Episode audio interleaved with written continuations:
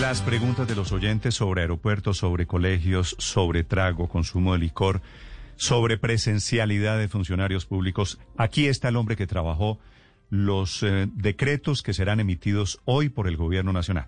Es el eh, viceministro del Interior, Daniel Palacios. Doctor Palacios, buenos días. Buenos días, Néstor. Un saludo muy especial para ti y para toda la audiencia. ¿Se mantiene la idea de los bares sin trago, doctor Palacios, primero? Bueno, lo, si, arrancamos con esa pregunta, la filosofía de ese decreto y que trae con absoluta claridad, como lo ha establecido el señor presidente, que es el distanciamiento individual y el aislamiento selectivo, establece precisamente una apertura general con unas excepciones. Dentro de esas excepciones se encuentran los bares, eh, los asuntos sociales y el consumo de licor en espacio público. Sin embargo, ya este decreto incorpora la posibilidad por parte de los mandatarios locales de solicitar a partir del primero de septiembre planes piloto para bares con consumo de licor. Ah, perfecto. Se cae la, se cae la, la, genialidad del, del bar sin trago.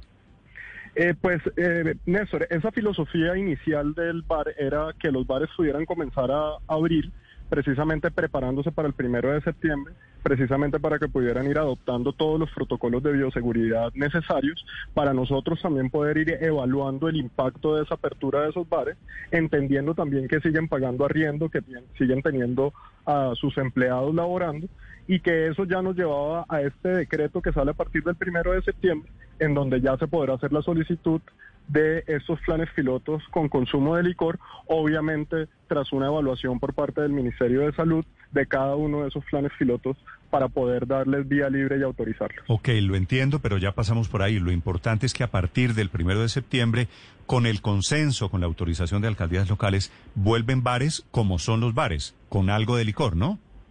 Claro que sí, vuelven dentro del cumplimiento de los protocolos de bioseguridad establecidos por parte del Ministerio de Salud y con una solicitud de piloto que será evaluado dependiendo también del nivel de afectación de ese municipio. Hay que recordar que tenemos municipios de baja afectación, de moderada afectación y de alta afectación. Ahora, doctor Palacios, tengo una duda sobre las fechas, porque usted me está hablando de primero de septiembre, pero la alcaldesa está hablando del jueves de esta semana es decir, desde el 27 de agosto. Al fin, ¿cuál es la fecha? Así es, el decreto nacional, como lo anunció ayer el señor presidente de la República, tiene efectos a partir del primero de septiembre. El decreto que la alcaldesa enviará el día de hoy para revisión por parte del Ministerio del Interior y del Ministerio de Salud podría tener efectos a partir del día jueves pero ese está amparado dentro del decreto 1076, es el decreto que hoy está vigente. Es que es muy importante, Néstor, tener claro que hoy el decreto 1076 permite planes pilotos y reapertura en muchos de los sectores. Hoy se podrían abrir restaurantes. La única razón por la que los restaurantes en Bogotá hoy no están funcionando es porque la alcaldía no ha solicitado el piloto de apertura de restaurantes para Bogotá.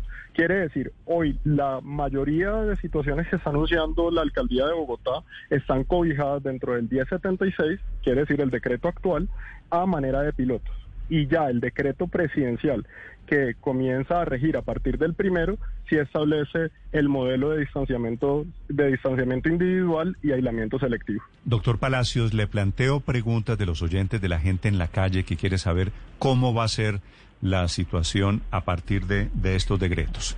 Aeropuertos, ¿vuelven los vuelos nacionales, los internacionales o qué vuelve? A partir del primero de septiembre queda eh, levantada la restricción que existía para vuelos nacionales en todo el territorio nacional. Ya pasamos de la fase de pilotos a una apertura total de todos los aeropuertos en el país. Sin embargo, ahí el Ministerio de Transporte con la Aeronáutica Civil ha establecido un plan de conectividad. Ese plan de conectividad lo que implica son los porcentajes de rutas de vuelo que irán gradualmente incrementándose, pero con una reactivación total de los vuelos en el territorio nacional.